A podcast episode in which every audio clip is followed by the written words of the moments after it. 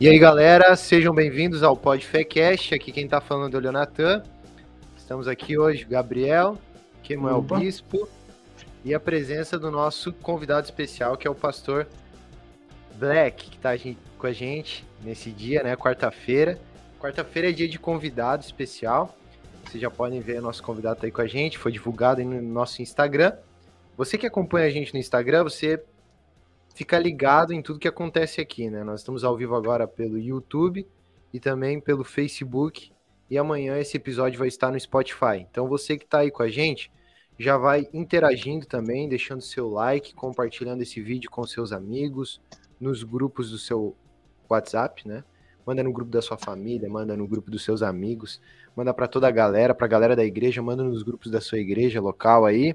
E a gente vai interagindo aqui junto para manifestar o reino de Jesus aqui na Terra, para melhor entendermos é, a dinâmica do reino e podermos crescer juntos na questão do evangelho. E hoje, quarta-feira, nós temos o nosso convidado especial, mas antes de conversar com ele, nós queremos falar para você que nós estamos com o nosso devocional de Romanos. Semana que vem nós vamos para Romanos, capítulo 14, e daí falta mais dois EPs, né? Toda segunda-feira nós estamos aqui às 9 horas nosso devocional do, de Romanos. Então, finalizando Romanos, que tem 16 capítulos, finalizando Romanos, nós vamos entrar num novo livro e vamos entrar numa nova dinâmica aqui no canal também. Vai ter mais vídeos no canal. Além de podcast, nós vamos ter vídeos é, sobre mensagens para que você venha é, ter uns cortes aí no seu dia a dia. E também é, nós vamos ter uma nova logo, uma, um novo design, tudo novo. chega de spoiler. É, equipe, nova chegando, né? Então a gente tá empolgado pra caramba, que daí daqui duas semanas a gente vai vai ter um design novo aí, vai ser bem legal, né? Estamos bem empolgados. É isso aí. É, acompanha a gente no Instagram, segue a gente no Instagram, porque lá no Instagram vai vir os cortes desse episódio. Então, os melhores momentos do dia de hoje vai sair lá nos Reels do Instagram. Segue a gente lá, que a gente vai postando lá sempre. Amanhã, você que não consegue acompanhar tudo, vai lá no Spotify. Eu sempre, eu sempre não, né? Mas às vezes eu paro para ouvir lá no Spotify, né? Porque pra gente ter aquele retorno de saber como é que tá indo e tal. E tá muito massa ouvir no Spotify o episódio. Então, cara, vai pra academia, tá dirigindo, aonde você for, coloca um fonezinho, escuta aí o episódio que eu tenho convicção que vai edificar a sua vida. É isso aí? Como é que vocês estão, Gabriel? Aqui, maior? Tudo certo? Topzera, topzera, tranquilo. E agora sim, né? Dá aquele bem-vindo super caloroso ao Pastor Black. Deus possa abençoar sua vida, pastor. Como é que o senhor tá? Amém, gente. Estou bem. Estou bem. Feliz de estar com vocês. Obrigado desde já pelo convite. E vamos lá. Bora para a nossa conversa aí. Espero que seja uma noite especial aí. Que bom. Que top. Para quem não sabe, o pastor Black é um dos pastores de Blumenau. É o pastorzão. Conhecido como o pastorzão Black. É top demais. Uma alegria muito grande ter o senhor por aqui neste dia. E vamos que vamos. Bora lá. Isso aí. É isso aí, pastor. É verdade, que... estamos aqui em Blumenau, Blumenau, escondidinhos aqui, né? bom, bom demais. Show. Que bom, que bom que o senhor está aqui com a gente. E sempre que nós temos os nossos convidados aqui, nós iniciamos perguntando para eles como é que foi a história de conversão. Nós temos muito interesse em saber como que aconteceu, como que Jesus te encontrou, onde estava, né? Onde é que você estava, como é que foi esse processo da sua conversão? Cara, Jesus me encontrou na igreja. é, eu cresci na igreja. Né? Meu, meu pai ele, ele se converteu um ano antes de eu ter nascido, mais ou menos, um ano, um ano e meio antes de eu ter nascido. E então eu cresci na igreja, uma igreja daquelas bem radicais, assim, aquelas que cheia de regras, né? E foi ali que eu desenvolvi a minha, a minha fé. Só que é, você sabe, né? Filho de crente não é crente, né? Ele precisa passar por um processo de, de conversão e tal. Tem gente que pensa que ah, eu sou crente desde berço. Não existe crente de berço, né? Você precisa se converter em, em algum momento da sua vida, ter esse encontro com Jesus e tal. Então, eu cresci na, na igreja, mas tive o um encontro com Jesus quando eu tinha meus 13 anos. É, demorei, demorei um pouco, apesar de que eu gostava muito da palavra, gostava muito do, do, do, do ambiente de igreja, eu sabia que eu fui criado para isso, mas aquela, aquele relacionamento pessoal com Jesus foi só aos 13 anos. É, e a minha conversão, ela se deu numa vigília. E foi tudo junto, assim. Eu fui para uma vigília no morro, vê se nunca despreze as vigílias pequenas, tem gente que gosta de grandes eventos tal. Eu estava numa vigília onde devia ter umas 14, 15 pessoas, e nós fomos para uma congregaçãozinha bem pequena num morro, no meio de uma, uma favela lá, atravessei a cidade, peguei o busão e fui, e lá Deus falou comigo por meio de uma mulher que Cara, eu nunca mais vi ela na vida. A missionária Miss Lenny. E ela, cara, assim, Deus usou ela muito forte aquele dia. Ela, Deus falou demais comigo. E eu me lembro de eu aceitando a Jesus, tipo, me convertendo mesmo. Ninguém orou por mim, ninguém botou a mão na minha cabeça. Foi um negócio muito louco. Eu fui para frente, me ajoelhei. E eu fiz minha oração lá, disse, Jesus, a partir de hoje sou teu. E naquela mesma noite eu fui batizado no Espírito Santo. Foi uma coisa só. É um é. combo, né? É, veio veio o combo, combo, assim. É, é, e assim, ó, cara, eu desci aquele morro literalmente voando, assim. A gente, eu e meu irmão, eu lembro que meu irmão estava junto, eu desci assim, tipo, cara, eu sabia que a partir daquele dia, por mais que eu quisesse fugir, eu não poderia fugir de Jesus, né? E até hoje eu sou dele, né? E quero ser até o fim. Nossa, incrível. Então, com quantos anos mesmo, pastor? Foi isso? 13 anos. Eu tinha 13 anos, cara. Foi, foi, foi a época assim que eu. Né, foi ali que houve um. Ó, agora você é de Jesus. Antes eu sabia, eu, eu repetia. Sempre fui um crente daquele, né? Tipo, ah, falava para os amigos. É, mas ali eu, eu tomei uma decisão particular, pessoal, um compromisso, sabe? Uma aliança com Jesus ali naquela noite. E é engraçado, cara, porque às vezes a gente pensa assim, ó vai. Você precisa ter o melhor argumento para que alguém se converta. E, cara, se você for, for pensar na mensagem que foi pregada aquela noite, nas coisas que foram faladas, eram muito simples, eram coisas assim que. É, sabe, hoje talvez não converteria ninguém. Seria aquele negócio de, cara, isso aí eu já ouvi mil vezes. Mas Deus estava no, no, ambiente, entende? Eu precisava me converter aquele dia e não, não tinha outro. Me converti e estou aqui até hoje o momento certo, né? É interessante que tem muita gente que talvez a gente tá, vai pregar em algum lugar, vai cantar em algum lugar e vai fazer algum outro tipo de administração, né? Dessa forma. E às vezes tem públicos, né? Congresso de adolescente ou até um evento, nem que seja pequeno, ou até uma reunião de adolescentes pequena ou de jovem ou até criança, e às vezes esquece, né? De, de convencer, é, convencer não, né? Conversar com essas crianças, com esses jovens, com esses adolescentes, para que eles venham aceitar Cristo, para que Cristo né, entre na vida deles e assim, assim traga é, a sua salvação. É incrível que desde cedo o Senhor já já já está aí é, nessa vida, começando né, em adolescente a fluir com Deus, viu? Muito interessante isso aí, que é desde cedo. Cara, essa questão, olha só, essa questão da, da, da a gente, quando, ah, se um mendigo entrar na igreja e ele for lá na frente e aceitar Jesus chorando, todo mundo chora junto. Se uma criança vai lá na frente, ninguém dá bola. Entendeu? Ah, é a criança, entendeu? Vem cá. É cuti-cuti, mas não tem nada de espiritual, né? É cuti-cuti, mas não é espiritual. E, cara, não é assim. É, é uma criança, mas é uma alma. Aí eu me lembro, cara, do, do, do, do pastor, do Diácono João.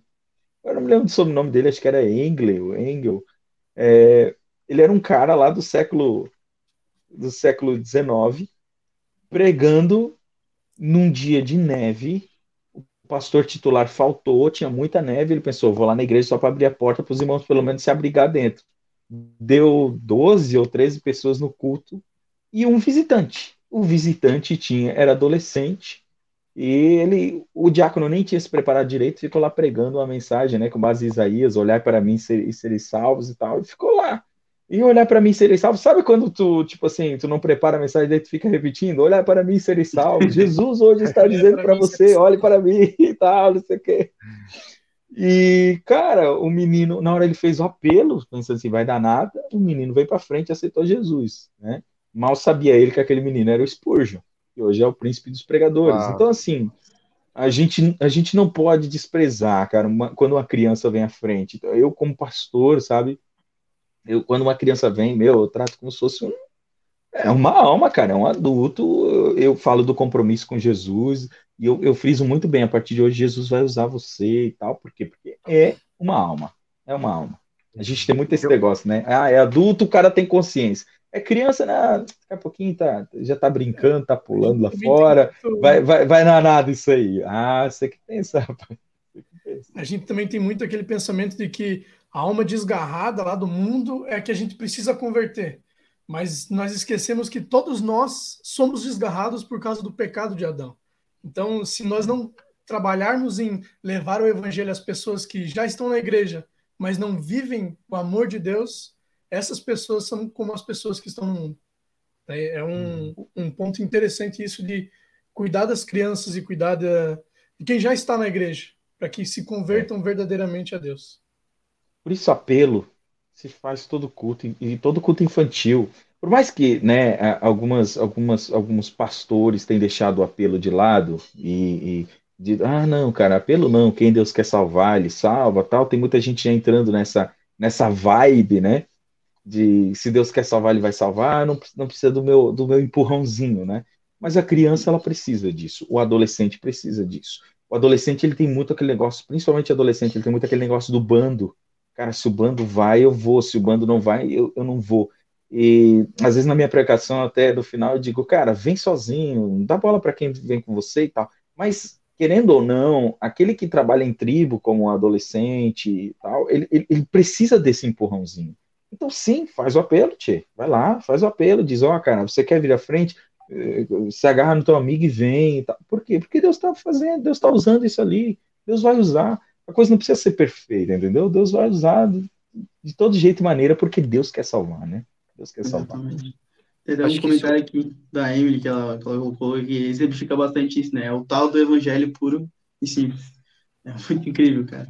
Às vezes você não prepara nada e Deus fala com muitas pessoas. Às vezes você prepara uhum. seis, sete páginas de sermão, fala, fala, fala com a, melhor retórica possível do hebraico, do aramaico do grego. E não, ninguém vem para frente para ouvir nem receber uma oração. É incrível, quando Deus toca, toca de uma maneira diferente. Eu e assim, ó, nessa que... questão de. Com... Opa, vai lá. não, você ia comentar, pastor, que eu penso que essas, essas pessoas, tipo, não, não dão tanta ênfase para pregação para as crianças, porque a gente tem aquele pensamento da pureza da criança, aquele pensamento errôneo, né, de que as crianças não têm pecados para se arrepender, né? Ah, uma criança de 8 anos, 7 anos, se Jesus voltar, ela vai subir na hora, né? Não tem pecados para se arrepender. Então a gente acaba criando essa cultura e daí não, não leva esse evangelho para frente para as crianças, né? Só pensa que criança não tem pecado quem não conhece minhas filhas. não... é, ó, é, assim, é, eu, eu, penso, gente, uma outra coisa, né? Ah, como é, existe o tempo oportuno, né? Aquele momento, assim, a oportunidade vem e, e você sabe que ali é, um, é, é aquela resposta de oração de alguém. Um dia eu estava pregando e eu, eu, eu, pregando era um evento grande, assim. Eu nunca prego em evento muito grande, né? É difícil pregar em evento grande, mas naquele, naquela vez fui convidado para pregar. E veio um cara para frente, assim, chorando muito e tal. E eu, né, aquele negócio de pregador, tu desce, quer chegar perto, às vezes quer até conversar um pouco com a pessoa e tal. E eu, eu, eu saí orgulhoso, cara, da minha pregação. Eu meu, cara, hoje Hoje, olha ali, o cara chorando ali na frente, cara, olha só, Deus e o Espírito Santo pô em mim, sabe? Na mesma hora, assim, foi um soco na minha, na, no meu estômago, sabe?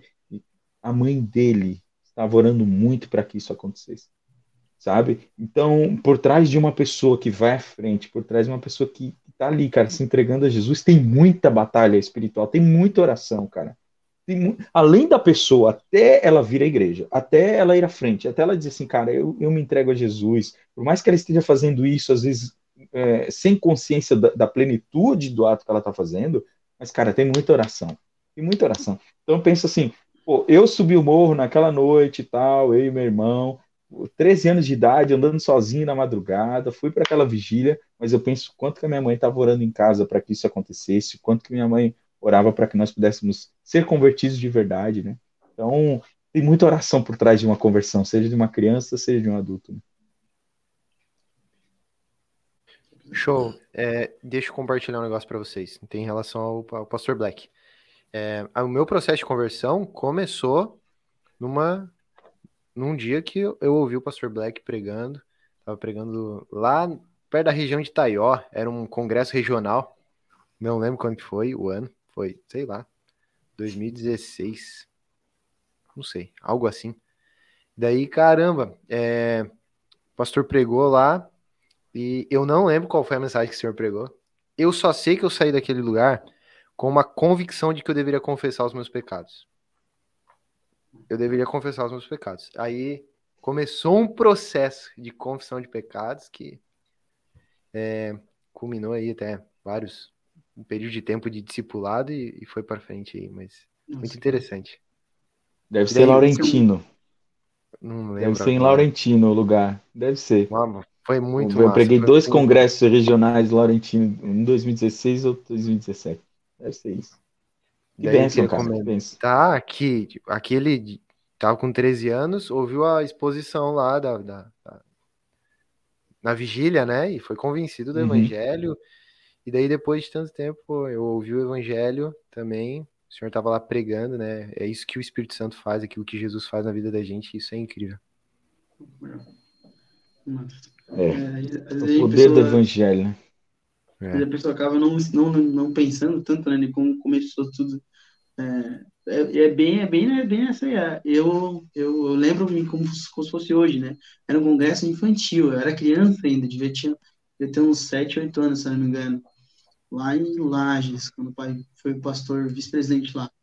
É, eu lembro da, da tia pregando sobre que a gente tinha um coraçãozinho sujo e a gente precisaria limpar o nosso coração com Jesus. Nossa, aquela, nunca, nunca vou esquecer essa mensagem. É uma coisa simples. Era com uma criança, eu falei assim: eu não quero mais ter meu coração sujo. Eu quero ter meu coração limpo com Jesus. Então eu vou pra frente. A mãe falou: Você tem certeza? Tem, tem certeza sim. Peguei e fui, assim, com tudo. Falei: Eu quero esse coraçãozinho limpo. Nossa, na ideia eu lembro que veio mais umas três, quatro, cinco crianças, oraram por todos ali. Eu lembro como se fosse hoje, assim.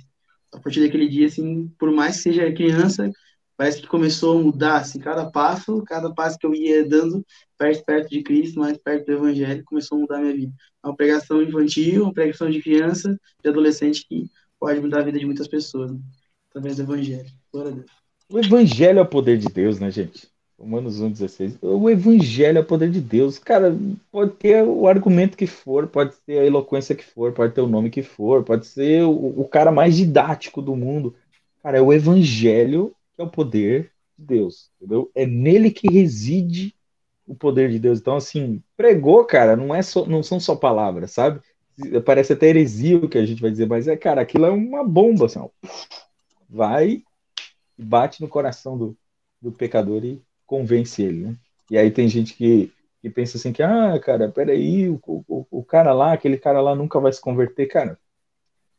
Você não sabe o poder do evangelho. Você não sabe que o evangelho é capaz, né? Top zero.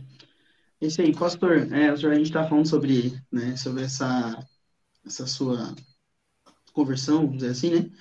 E a partir daí, em quanto tempo depois, ou depois, como é, como é que foi, funcionou esse processo de, de o senhor entender mais sobre o Evangelho, até onde chegou o ponto em que o senhor viu que o senhor tinha algum ministério, né, algum chamado específico para ser um pastor, para ser um missionário, ah, né, nesse sentido? Como é que funcionou para o senhor?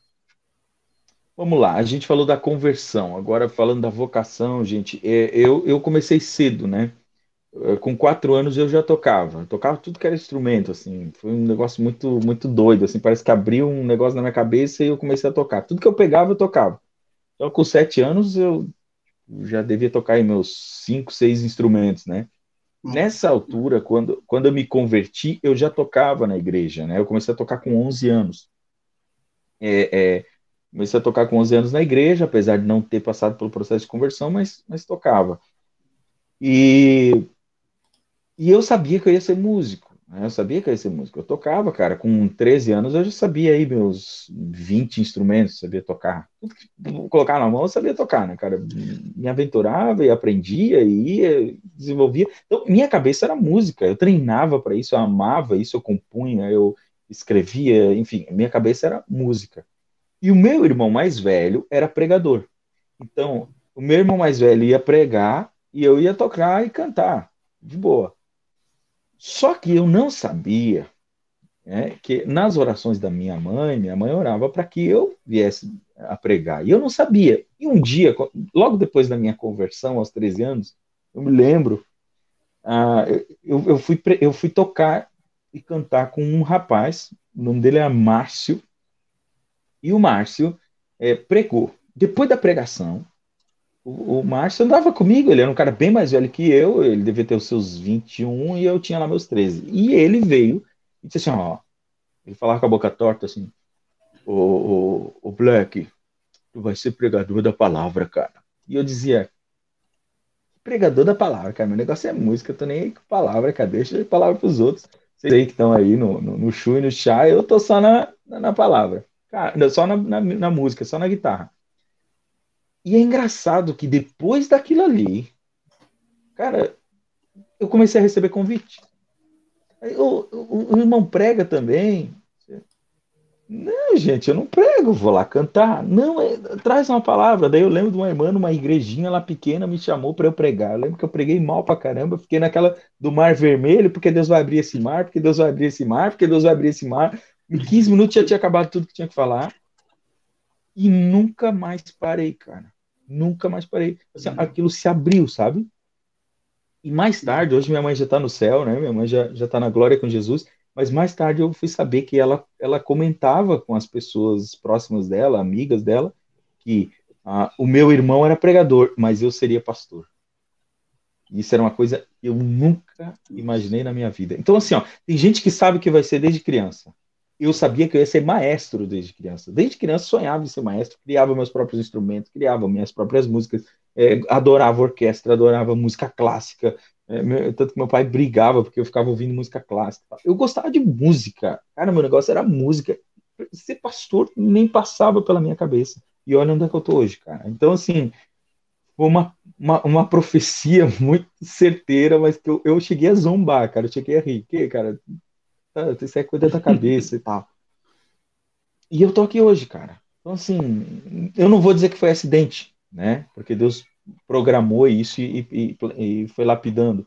Mas, por isso, assim, ó, tem gente que tá nos ouvindo, cara, nos vendo, nem, nem faz ideia, cara, do que Deus tem. Ele pensa, não, meu negócio é isso aqui. É nada, velho. É nada. Vai crescendo a coisa quando vê, toma um, um, uma proporção, uma dimensão que você não crê, né? Você não acredita. Então, a partir dali, é, eu comecei a pregar também. E a, a, pregava, assim, em cultos de jovens tal, fui, fui pregando. E aí eu fui expulso daquela igreja, né? Eu fui expulso do grupo de jovens. Era uma igreja muito radical, né? Muito, Disciplina. Né? Disciplina e tal. E, e eu, é, é nós, eu era, eu gostava de cantar algumas músicas assim um pouco mais agitadas, tal e a nossa banda que eu fui formando ficou assim uma banda meio meio roqueirinha demais pro negócio.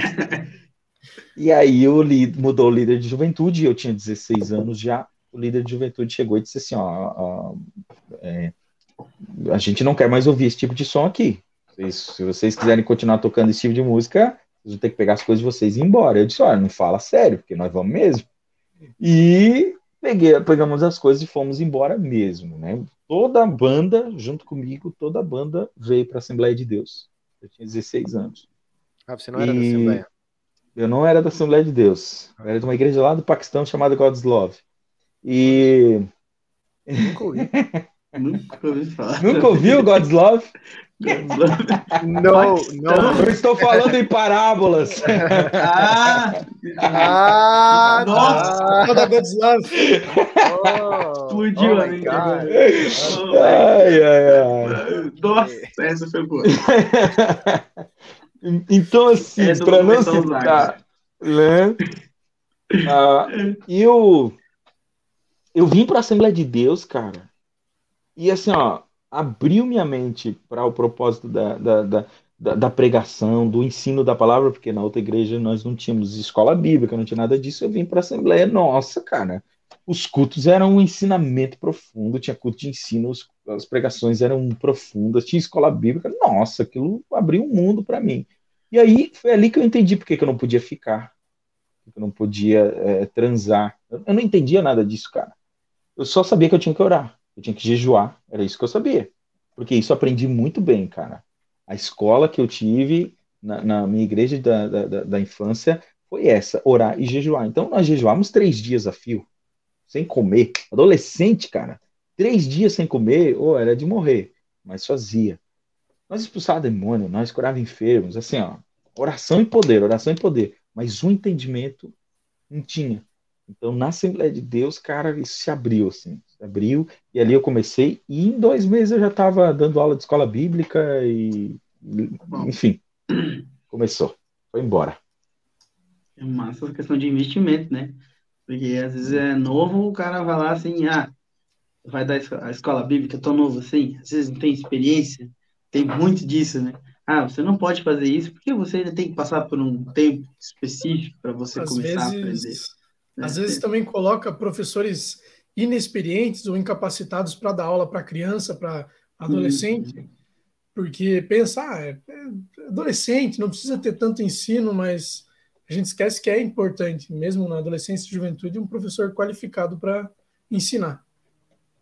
E foi. Não, eu tive bons, tive bons professores, sabe? Foi um negócio muito, muito, muito bom, a ponto assim de que e foi muito rápido. Deus tinha urgência e essa é a minha palavra, sabe? Eu tenho isso dentro do meu coração. Aquilo que Deus colocou em mim, eu tento jogar nos outros. Deus tem urgência contigo, cara. Deus tem urgência. Deus tem urgência. Para de bobear, cara sai desse videogame, sai, de, sai, dessa, sai desse celular, cara. Sai desse namoro bobalhão aí que não tá te levando a nada. Cara, não perca um ano da tua vida. Vai, cara, Deus tem urgência. Por quê? Porque comigo foi assim. Então, eu, eu entrei em dois meses, eu já estava dando escola bíblica, em meio ano eu já era o líder do, do, da banda da igreja, e eu, eu, liderei coral, eu liderei orquestra, eu liderei tudo, tudo, tudo, cara, a igreja que eu podia, é, depois de um ano eu já estava liderando os adolescentes, depois virei vice-líder de jovens. Pô, foi muito rápido, assim, ó. Eu tinha 16 anos e já era líder de adolescentes, tipo, muito rápido. 17 anos já era líder de adolescentes. Então foi muito, muito rápido, muito rápido a coisa. Eu tinha uma pressa muito grande. E é o que eu digo para você que está nos assistindo hoje, cara. Pô, Deus tem pressa. Não brinca, cara. Deus tem pressa, né? É, não tem como você perder esse tempo, sabe? Bora, bora, bora servir, bora trabalhar, bora se entregar. Foi muito bom, um período muito bom na minha vida. Eu acho muito interessante falar sobre a, a Bleia, que ela dá essa oportunidade para as pessoas servirem, né? E também ela tem esse conhecimento é, bíblico, esse intelectualismo cristão, porque muitos outros olham para nós e acham que nós é só fogo, power, pai, cadê o fundamento bíblico, né? Mas existem muitas referências teológicas na Assembleia de Deus, onde você pode aprender muito. Um exemplo, por exemplo, hoje está aqui com a gente o pastor Black, né? Que a gente também tem como exemplo de ensinamento bíblico e que um dia ele foi encontrado por Jesus e encontrou na Assembleia de Deus ensinamento bíblico e teológico. Então, cara, eu acho muito interessante falar sobre isso porque tem essa é, esse grupo esse não, não vou generalizar, mas existe um grupo de pessoas que acham que a gente não conhece intelectualismo cristão, né? Sim, e, e outra, né? E outra, assim, ó, às vezes nós nós somos é, é, é, é, coisa de brasileiro, ficar desprezando a própria casa, desprezando o próprio lugar e tal, e às vezes o próprio assembleiano ele se despreza. Assim, ah, o legal é igrejas tradicionais, o legal são igrejas históricas e tal. Cara, cada uma tem a sua função no reino, cada um está contribuindo de certa forma para o reino. E a Igreja Assembleia de Deus, por que, que ela cresceu tão rápido, cara? Por que, que eu sou bleiano? Cara, ela dá, ela, ela dá oportunidade. Ela, ela dá muita oportunidade. Eu não seria, de repente, hoje um pastor se não fosse na Assembleia de Deus. Talvez eu teria ido para um, uma igreja histórica, tradicional, enfim, e eu não teria passado no crivo, eu não teria sido aceito por, por algumas questões, talvez eu não tivesse sido escolhido, e hoje eu estaria lá, congregando, amém, fiel, temente a Deus, com a minha família, mas eu não poderia ser um, um influenciador de pessoas. Por quê? Porque é, o número de pessoas que assumem a tribuna é muito menor. Poxa, hoje você chama a irmãzinha fulaninha para pregar, cara, né? Ela vem e vem e Deus usa. Ela não tem muito conhecimento, mas, cara, Deus usa, Deus salva uma pessoa, aquela pessoa é alcançada pela pregação dela e tal. Então a Bleia tem essa pegada, cara. Isso é bom demais. Glória a Deus pela Bleia, cara. Isso é bom demais. Ela tem essa. É uma escola também, né? É, é uma escola de demais, ministério, cara. tem vários ministérios, o cara passa pelos Sim, ministérios, ele tem a oportunidade da escola bíblica, de tipo assim, trazer uma palavra no, no, encontro dos jovens tal, né? Incrível. Nossa, eu tava vendo um... E nada contra o outro sistema. Nada contra. É? Isso. Né? Nada contra. Ah, vamos ter critérios, as pessoas têm que passar pelo seminário, tem que ter conta. Amém. Amém. Glória a Deus. Cada um está contribuindo ao, ao, seu tempo e do seu, do seu modo para o reino de Deus crescer. Eu tava é. vendo um, um podcast, é, só comentando rapidinho sobre isso uma, uma, pessoa que estava falando, estava é, sendo entrevistada, ela falou assim: hoje eu não sou mais assembleia, mas na assembleia, olha, se você não tem uns quatro, cinco cargos, principalmente igreja menor, você cuida das crianças, depois você sobe, ajuda na portaria, daqui a pouco ali você está já cantando louvor, tá dando uma palavra na igreja. A parte da Bleia é boas, e uma das partes boas da Bleia é essa, né? Que você tem, tem um ministério muito facetado ali. Você ao mesmo tempo que você está dirigindo, ajudando a pastorear os jovens, então você já está no grupo de louvor. Por isso que é muito, muito, muito fácil você ver que às vezes tem grupo de jovens, é, ali um coral de jovens, mas também tem a banda do coral de jovens, porque daí tem os jovens que já tocam, tem um, vai rodando, né? Vai, vai girando a quantidade de pessoas assim. Muito massa isso. Pode comentar, o que você ia comentar. É, eu ia puxar um outro assunto é, relacionado ao pastor ter vindo para a Assembleia. O pastor disse que veio mais ou menos com 16 anos de idade para a Assembleia, né? Eu tinha visto, eu não lembro agora que dia que o senhor postou, mas eu tinha visto no seu Instagram um, uma postagem sobre aniversário. E lá você mencionava que com 16 anos você tinha conhecido a futura mulher Isso. da sua vida. E Isso. eu queria perguntar, já que o senhor citou que aos 16 anos a pressa, Gabriel tá a busca. E... Cuidem. Porque o El também é ali, tio. Por que tu acha que ele está perguntando? Estou perguntando só por, por curiosidade é, geral. É, de campo, calma, né? Pessoal, nada campo. julgueis antes do tempo. Julgueis. Então, o pastor disse que aos 16 anos, nesse tempo, você começou a pegar bastante ministério para ajudar, bastante coisa para fazer, e, obviamente, tem uma, um, um tempo maior que você demanda. E nesses 16 anos foi quando você conheceu a, a sua futura amada. Como foi para você, para falar para todos nós que somos jovens cristãos, ou até os mais velhos que não conseguiram conciliar isso ainda, como funciona viver uma vida cristã ao máximo, se entregando totalmente e conseguir, ao mesmo tempo, ter olhos para a pessoa que você possivelmente ama no momento ou já está gostando? Cara, é, quem está envolvido com o reino só vai conseguir, só vai conseguir permanecer se ele gostar, se apaixonar, se encantar com alguém que é envolvido com o reino. Se não, cara, cê, é, eu, eu, comparo, tá? Porque julgo desigual não é uma coisa só. É, é, é nós precisamos pensar além do que Paulo é, é, falou, apenas a questão do incrédulo e daquele que é, é, daquele que crê, daquele que não crê. Nós temos que pensar também, tipo assim, uma pessoa que ela está no ministério, ela está avançando, cara, ela está indo para frente. Poxa, vai, ela vai se apaixonar, ela vai se dedicar, dedicar o seu amor, o seu carinho, sua atenção uma pessoa que às vezes, cara, nem quer essas coisas, está longe disso, tá? É, é, é, eu, eu comparo, sabe, um cavalo correr do lado de um chihuahua sabe? É, são, duas, são dois passos completamente diferentes, duas coisas completamente diferentes, tamanhos diferentes, estruturas diferentes. Então, é, é, eu, por que que deu certo, né? Eu tipo, me apaixonar tão cedo e a gente não namorou, a gente ficou por cinco anos só olhando e gostando e orando e tal, aquele negócio. Mas por que que deu certo? Porque ela era muito envolvida. A Pri, ela era uma menina assim que ela já tinha também essa maturidade é, a gente foi feito pro outro, cara, porque ela já tinha essa maturidade, ela tinha 12 anos. Cara, ela tinha 12 anos, velho. Eu tinha 16, botei o olho nela e eu sabia que ela já tinha uma queda por mim. Foi. Pá.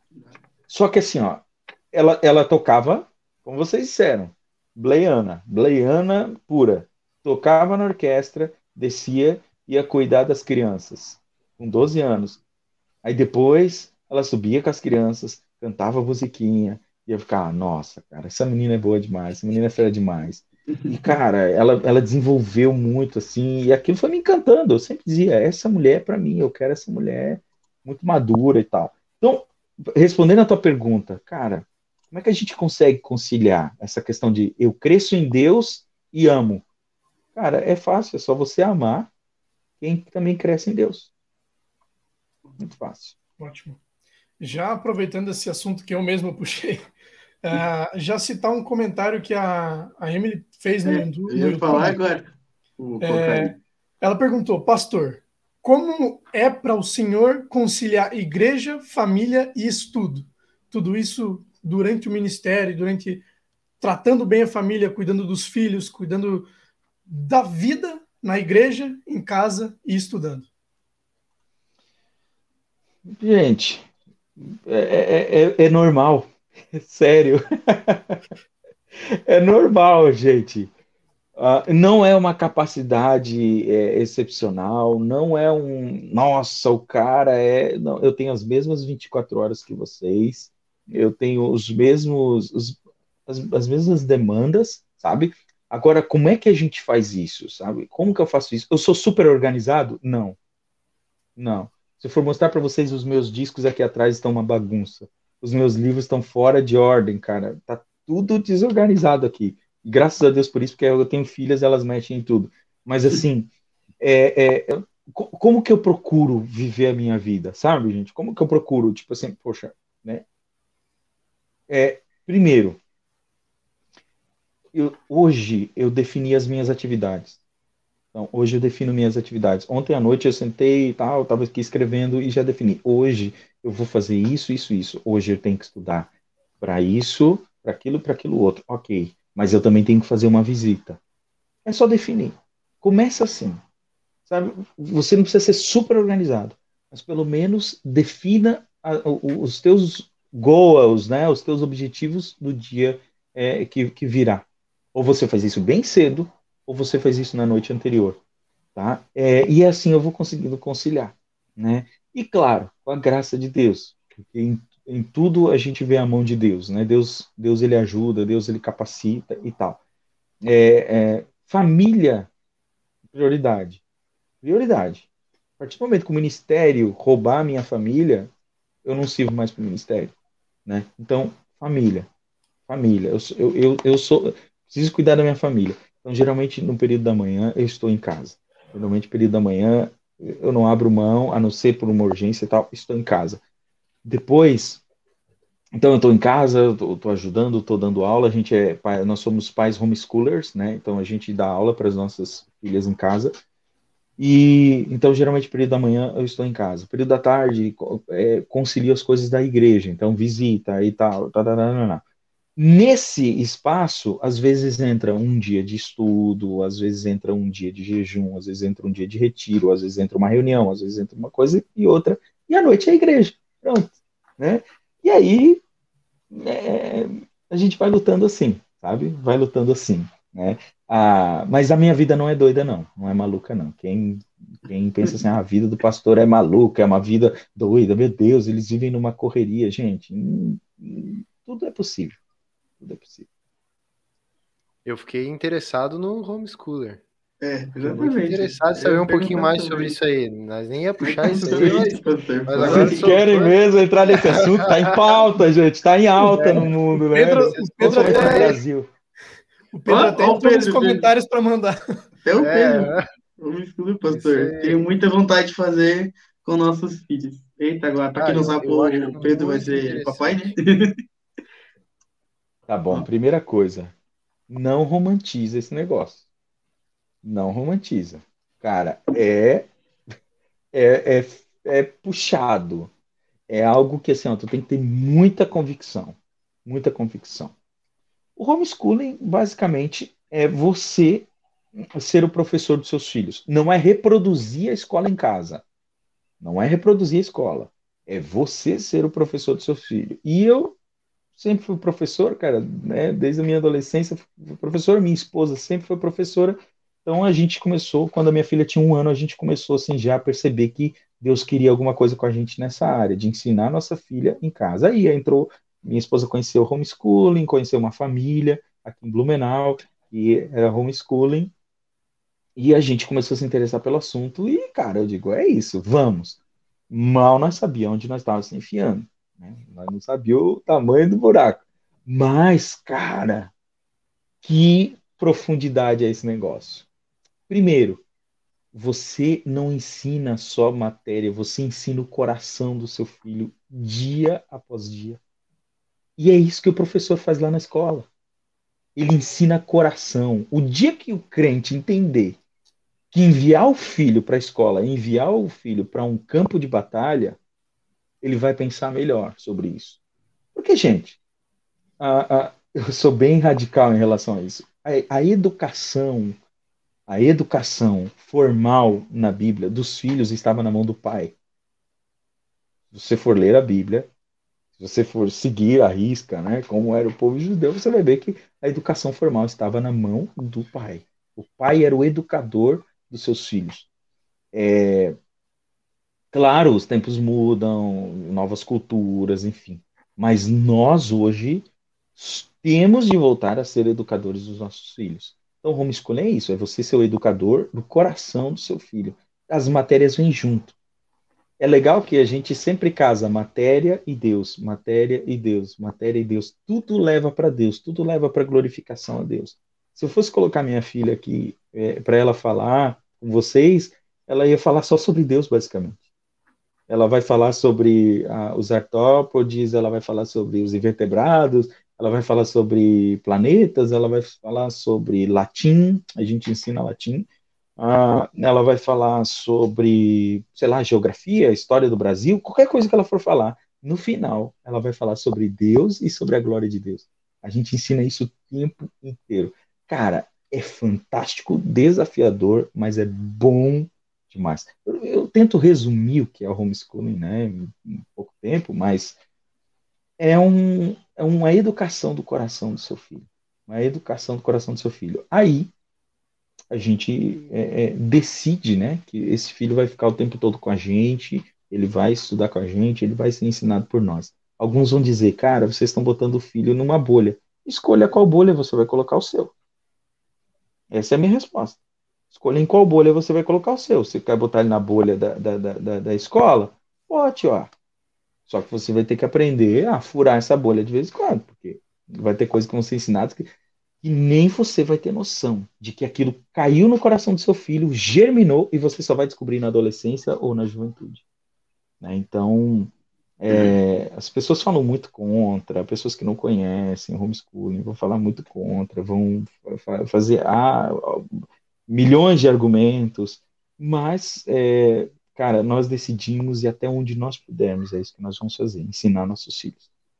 E se você tem desejo, cara, procura minha esposa, arroba pri, com Y do Black, no Instagram, e você vai ver o trabalho que ela faz com a minha filha. Além, eu, eu ensino mais a parte religiosa e musical, e a minha esposa ensina todo o resto. Não, meu Deus, que massa. Ensinar os filhos desde pequeno o caminho onde é que eles devem andar. Bom, fantástico. É, e unindo, a, a, porque assim, toda a matéria ela é de Deus. Né? Toda disciplina ela é submetida a Deus. Eu não sei da onde, né, que nós fomos perdendo essa ideia de que a matemática ela não mostra Deus, ela não explica Deus. Muito bom. Eu não tenho muito conhecimento sobre, não posso falar muito sobre, mas eu acho muito interessante. Já fica aí uma uma pitada para a galera se interessar para estudar mais e correr atrás dos conteúdos, ver como é que faz, né, para poder poder ser o professor em casa, é, é, é isso que se fala? Isso, é o professor do seu filho. Não, e assim, ó, não precisa você, ah, vou tirar minha, minhas crianças da escola, não precisa. Basta você querer ser o professor do seu filho, faça isso no período da tarde, em contraturno, enfim. Muito, muito show, muito show. Isso aí. Interessante mesmo. Agora, já que a gente está nesse ponto, né? A gente já está começando a caminhar para o final. É, nós fomos para a parte já que o senhor comentou para nós como que administra o seu tempo como pastor, etc. Então, já fomos para o seu para sua função hoje, que é pastorear a igreja local. Né? Eu queria saber um pouco sobre isso. Quando que aconteceu isso? Né? Qual que foi a convicção no seu coração sobre pastorear? E como é pastorear na visão do Black? Quais são os desafios do Black? Cara, assim, ó. Eu, eu pastoreava os jovens, de certa forma. Nós, é, como aqui em Blumenau, né, são é, 100 igrejas, então nós pastoreávamos os líderes.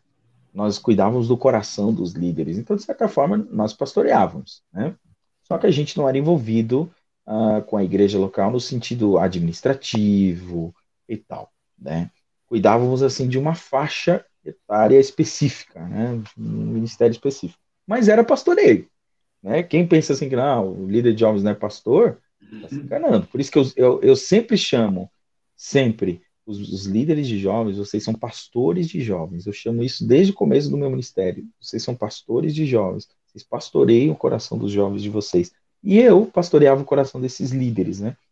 É, mas aí eu já estava oito anos pastoreando os jovens aqui em Blumenau e surgiu uma necessidade numa, numa igreja, a de Itopava Norte, e uh, eles viam só eu. Eu era o perfil da igreja. Sabe aquele negócio? Ah, o cara é o perfil dessa igreja, ele tem que vir para cá, ele tem que vir para cá, ele tem que vir... E eu não queria. Deus o livre, eu não queria. Não, não quero, não quero, me deixa aqui, me deixa aqui.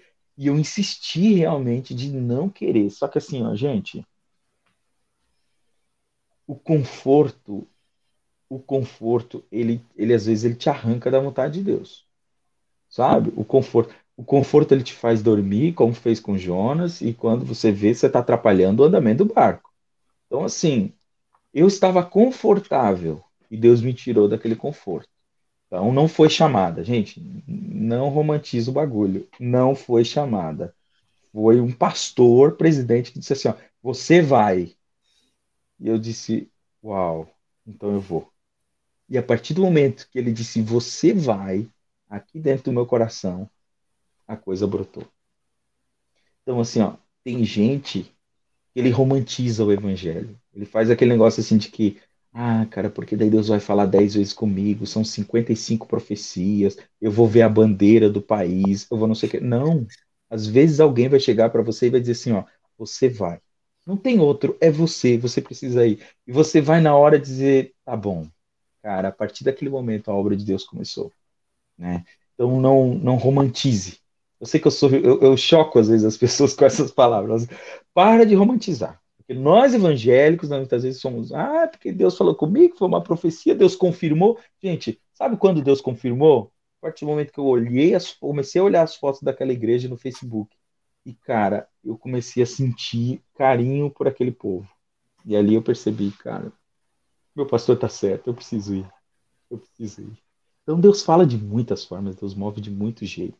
E assim, vim para a igreja local, os desafios são desafios pastorais, os mesmos que eu já tinha, só que agora num âmbito muito familiar, muito pessoal. Você trabalha com famílias, você não trabalha mais apenas com um líder ou com um casal de líderes, agora você trabalha com a família inteira, você trabalha com a avó, com o vô, com o neto, com aquele que nasce, com aquele que falece. Então, ah, os desafios, eles, apesar de que eu estou num lugar menor, porque antes eram 3 mil jovens que a gente trabalhava, Agora estou numa igreja de 200 membros, mas ao mesmo tempo os desafios são maiores, por quê? Porque você está trabalhando com toda a sucessão, né? Então to, toda a sucessão está ali, toda a família está ali, né? Se você cuidar bem do, do, do pai, você está cuidando bem do filho. Se você cuidar bem do filho, você está cuidando bem do pai. E na igreja local você vê isso, né? né? Essa, essa família acontecendo. Ah, eu tive alguns desafios na igreja local, a, a igreja é, começou a, a viver uma, um avivamento, uma revitalização, e isso é obra de Deus, não me pergunte o que eu fiz, não fiz acho que nada, só cheguei, orei, amei os irmãos e tô amando até hoje. E a gente tem vivido coisas assim muito boas, principalmente né, no sentido assim de ver pessoas se convertendo, pessoas se rendendo a Jesus. Nós estamos numa pegada missionária muito forte, assim, nós estamos trabalhando com abrigo municipal. Né? A nossa igreja se tornou responsável pelo abrigo municipal por acidente. Foi por acidente, não, não também não romantiza esse negócio que Deus me mostrou o abrigo municipal num sonho e tal, não, foi por acidente. Foi um negócio assim que a gente começou a perceber os mendigos ao redor e um irmão da igreja, ao mesmo tempo que eu dizia, Senhor, o que, que eu faço com os mendigos? Um irmão da igreja foi, é, é, foi contratado para trabalhar no abrigo ah. municipal de mendigos. E eu digo, cara, será que dá para nós entrar lá? Claro que dá, né? E estamos lá, né? Estamos lá. Todo final de semana, gente, é muita gente aceitando Jesus. Eles vêm na nossa igreja. É muito legal, cara, ver os meninos, eles vêm para nossa igreja. Cara, eles põem a melhor roupa, eles, meu, eles passam o melhor perfume, eles fazem de tudo, cara, para vir bonito para a igreja, porque eles estão apaixonados por Jesus. E a gente tem visto isso, sabe, com os nossos olhos. Então, o abrigo, principalmente, seria um projeto assim que a gente tem muito, é, muito orgulho até de falar. Né? A nossa igreja também tem, a nossa igreja em particular, ela tem um projeto chamado ISM, né, que é a Igreja Solidária em Missões. Já é bem antigo, mas é tipo um dois suas férias. E a igreja faz. Daí são os irmãos da igreja que fazem. Então, Aí em Blumenau. cidades. Aqui, é, eles fazem em várias cidades do, do estado, enfim, até fora dele, né? E a igreja mesmo que, que promove, né? Eu só fico olhando e aplaudindo, né? Vou lá, ajudo, faço parte espiritual, mas é a igreja que faz. Que legal. Então, assim, é bom ser pastor, gente. É bom. É bom, eu gosto. Como o senhor falando isso aí, eu lembrei automaticamente de uma frase que o pastor Liave falava bastante, fala até hoje. É, é o vida na vida, né? A igreja realmente estando em cada momento, em cada segundo, não só no culto, não só entre quatro paredes ali, não só na hora do culto específico, só não só dando uma palavra, só cantando um louvor, mas lá com a pessoa, vivendo com o que a pessoa está vivendo, sofrendo com ela e auxiliando ela no que ela precisa, né? Isso é a igreja de verdade. É. Igreja que vai. Uma coisa que a gente tem vivido e é um, eu não sei. Às vezes eu penso que, né, de repente é um espírito profético que Deus tem colocado na gente, mas a, a, a, o próximo passo da igreja são relacionamentos muito profundos. Esse, são, esse é o próximo passo da igreja. Não que nós vamos deixar os grandes eventos, não que nós vamos abandonar eles, eles são necessários, tá? Mas a igreja que não tem relacionamento profundo vai minguar. Vai minguar. Eu não, eu não quero ser profeta do caos, mas igreja que não tem relacionamento profundo vai minguar. Igreja que não tem um salão de festa top para todo mundo se reunir, comer, orar junto, brincar junto. Cara, é, o povo hoje precisa de relacionamento. Relacionamento. Relacionamento mesmo, esse negócio de vida na vida, de cara, esse cara é o cara que ele joga bola comigo, mas ele também tá aqui sentado do lado e a gente ora um pelo outro. Esse cara é o cara que vai lá em casa. Esse cara é o cara que joga o War comigo. Ele joga banco imobiliário comigo, sabe? A gente é, e, e isso eu tenho percebido na igreja de uma certa forma, pelo menos aqui em Blumenau, isso está acontecendo de, um, de, assim, de, um, de um jeito que está se espalhando. O povo querendo cada vez mais estar junto, junto. Pequenos grupos, dê o nome que quiser, mas pequenos grupos sabe? Fica de olho, fica, vocês que são jovens, fica de olho, cara. Vocês estão vendo a igreja que trabalha só com evento mega, ela não vai responder os anseios da, da, da, da nossa geração. A nossa geração é uma geração que precisa, carece de relacionamentos. E a, a nossa igreja, especificamente a minha igreja, eu não sei, não fiz nada também, mas está acontecendo isso. A gente vê muita gente vindo por causa do relacionamento. A gente tem um evento chamado Somos Um. E é uma noite de jogos. Uma noite de jogos. Tipo, a galera vem, cada um traz o jogo que gosta e a gente faz lá os joguinhos. Daí um traz um café, outro traz um negócio, tal, faz uma sopa, enfim. E, gente, como tem gente que está se unindo à igreja a partir dos relacionamentos. Ah, Black, quer dizer que a pessoa vai vir para a igreja porque vocês fazem uma sopa? Assim é moleza. Não, cara, mas é que ali ela conhece os crentes. As pessoas, elas. Tem gente que nunca vai entrar pela porta de uma igreja para ver um culto. Mas se ela entrar num salão de festa para tomar um café com você, para ouvir de você sobre coisas da vida, que talvez não sejam espirituais, né, como nós pensamos que, né, essa pessoa talvez vai pensar, cara, esses caras não são tão bitolados assim. Né? Esses caras não são tão fora assim, do, do, não, estão tão fora do, do, do, caminho, né? Esses caras são, são legais, essa gente é boa, né?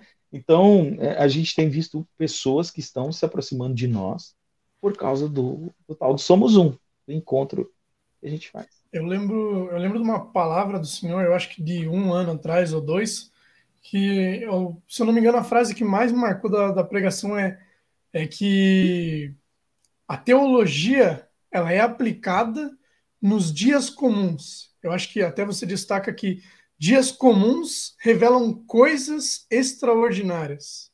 Eu achei interessante isso naquela pregação, porque realmente não importa o quanto nós vamos estudar, não importa o quanto nós temos uma boa oratória, é na, no, naquela famosa vida na vida que as pessoas vão reconhecer o evangelho puro e verdadeiro dentro de cada um de nós.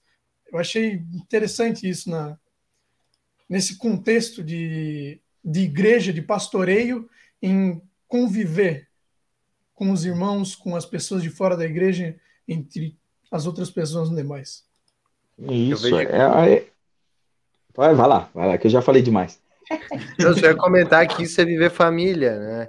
Que a igreja precisa ser família. Tava discipulando até agora, antes do, do encontro aqui. Daí a gente tava conversando sobre isso, sobre a gente sentar na mesa e comer, né?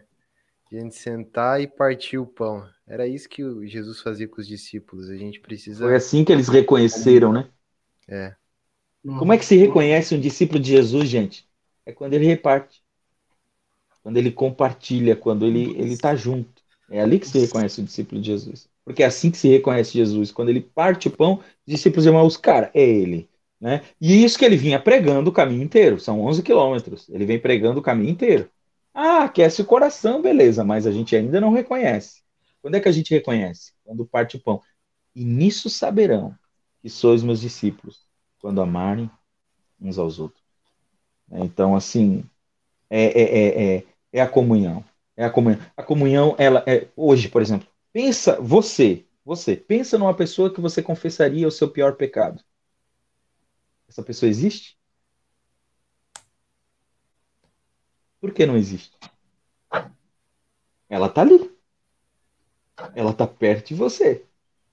Mas é porque você não tem relacionamento suficiente para se abrir desse jeito com essa pessoa. Então a igreja ela precisa voltar. Não, não apenas a oração, porque a gente ouve muito sobre isso. Ah, volte a orar, volte a oração. Não, mas também a partir do pão. A partir do pão, a comunhão plena. Porque, gente, pão não é só comer. O, o, a, o, o, pão na Bíblia ele tem muito essa questão da vulnerabilidade. Comer junto, você só come com quem, é, com quem você confia. Então, é, é se tornar vulnerável, né? relacionamentos. Tem um comentário aqui que o Pedro colocou, vou colocar aqui na tela. É bem isso, pastor. Muitos eventos, né? Muita estrutura, mas falta muitas vezes a vida normal, cotidiana da igreja, né? Você até comentou aqui, depois que o senhor comentou sobre isso, top demais. Que top.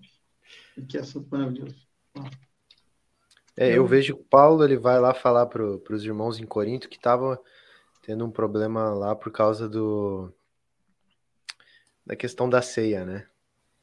O pessoal tava com problema na questão da ceia. E daí Paulo ele vai puxar a orelha dos irmãos, que era para eles esperar uns pelos outros, né? Esperar uns pelos outros. E o que, que é o discernir o corpo, gente? Nossa, a gente entende tudo errado. Às vezes, é. não, irmão, peraí. Você não pode tomar ceia, sabe por quê? Porque se você tomar ceia indignamente, se você tomar ceia em pecado, é. você não está discernindo o corpo de Cristo. Tem gente que pensa que está falando do corpo, o pão. Não. Está falando é. do corpo de Cristo, família. igreja. A família de Cristo. Por quê? Porque você está comendo sozinho para a sua própria condenação. Quando você come sozinho para seu próprio prazer, não tem confissão, não tem espírito de comunidade, você está comendo para a sua própria morte. Então, o que, que é discernir o corpo? É o corpo de Cristo, o corpo. Você está discernindo a igreja. Quando você discerne que o seu pecado, que o seu egoísmo, ele atrapalha a igreja como um todo, na hora da ceia você vai lá, você vai dizer, olha, eu, eu preciso mudar, eu preciso me confessar, eu preciso, eu preciso de ajuda, eu preciso de vocês. Você não come sozinho, você compartilha, você, né? Então, esse discernir o corpo é muito mal utilizado por nós. Né? Muito bom, pastor, muito bom. É, nós estamos caminhando agora para o fim já, infelizmente, né? Mas nós queríamos que o senhor deixasse aqui para nós, antes de nós encerrarmos, nós fizemos toda uma trajetória aí da sua conversão, como você foi encontrado por Jesus e chegou ao ministério e está pastoreando a igreja local. Hoje, é, o que, que o pastor Black pensa que a igreja precisa viver e os nossos jovens aí, que é a nossa maioria, público maior aqui do Podfecast são os jovens, o que, que nós precisamos fazer para viver o evangelho verdadeiro? Qual que é o movimento da igreja brasileira? Qual que é o movimento da igreja Assembleia de Deus? Cara, eu, eu, eu, tem muitas palavras, né, que definiriam assim o movimento da, da, da, da igreja, o movimento que a igreja deve assumir. Né? Mas ah, uma palavra que eu deixaria para vocês, é, como jovens, é perseverança. Perseverança, cara. Se você for ver, boa parte dos, dos ministérios começam bem, eventos bons, ah, coisas boas, legal, mas depois você vê que não há, não há perseverança. Os jovens que estão nos ouvindo, boa parte deles, cara, são bons em começar as coisas, mas não vão até o fim, sabe?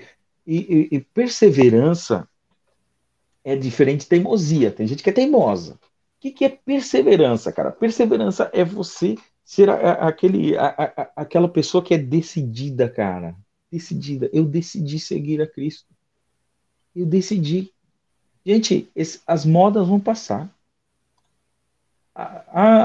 Esse negócio de esquerda, direita, cara, tudo isso vai passar.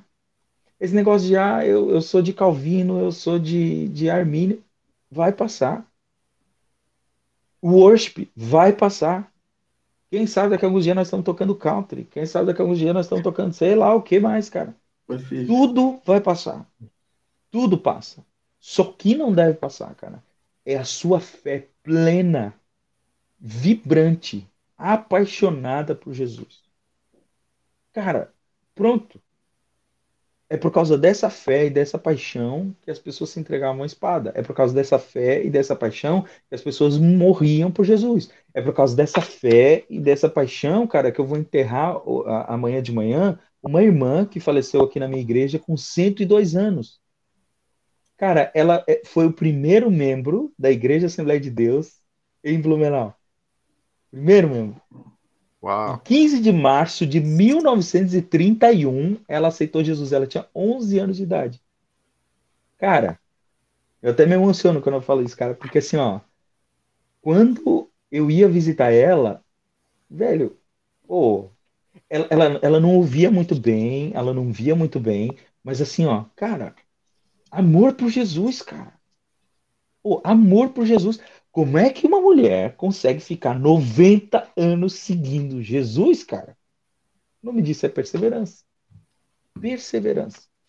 Cara, a igreja brasileira, você, nós, precisamos de perseverança. Acima de tudo. Seja inteligente, legal. Estude, legal. Seja o cara que trabalha, legal. Mas seja perseverante no seu amor por Jesus. Porque aquele que perseverar até o fim, esse será salvo. Nossa.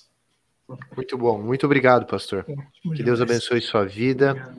Multiplique cada vez mais a graça, conhecimento, sabedoria na sua vida, no seu ministério, na sua família, na sua igreja local. Estamos muito felizes por esse episódio, pelo senhor estar aí com a gente, ter cooperado aí junto com nós. Amém, gente. Eu agradeço, né? Deus abençoe vocês, que esse podcast vá longe, viu? Amém. Amém.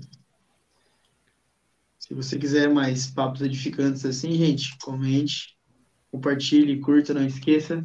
Seguir a gente aqui no, no YouTube, no Instagram também. E eu sei que você vai ser edificado grandemente com mais pessoas que no Instagram, assim como nós somos edificados hoje. Uau, foi muito top esse papo. Nossa, avisos demais. paroquiais, meninos. Bora para os avisos paroquiais, então. É, hum. Nós chegamos no fim do Podfecast de hoje, né? Que é o episódio é, da quarta-feira com o nosso convidado especial, que é o Pastor Black, que está aqui com a gente. E semana que vem, segunda-feira, nós estamos aqui de novo, às 9 horas, no Devocional de Romanos, capítulo 14. Então fica ligado aí com a gente, segue a gente nas redes sociais também. E amanhã esse episódio já está no Spotify, você pode curtir e ouvir ele lá. Beleza? Deus abençoe sua vida. Compartilhe esse vídeo com seus amigos. Mais uma vez, muito obrigado, Pastor Black. Tamo junto. Valeu. Abraço a todos, Deus abençoe e tchau.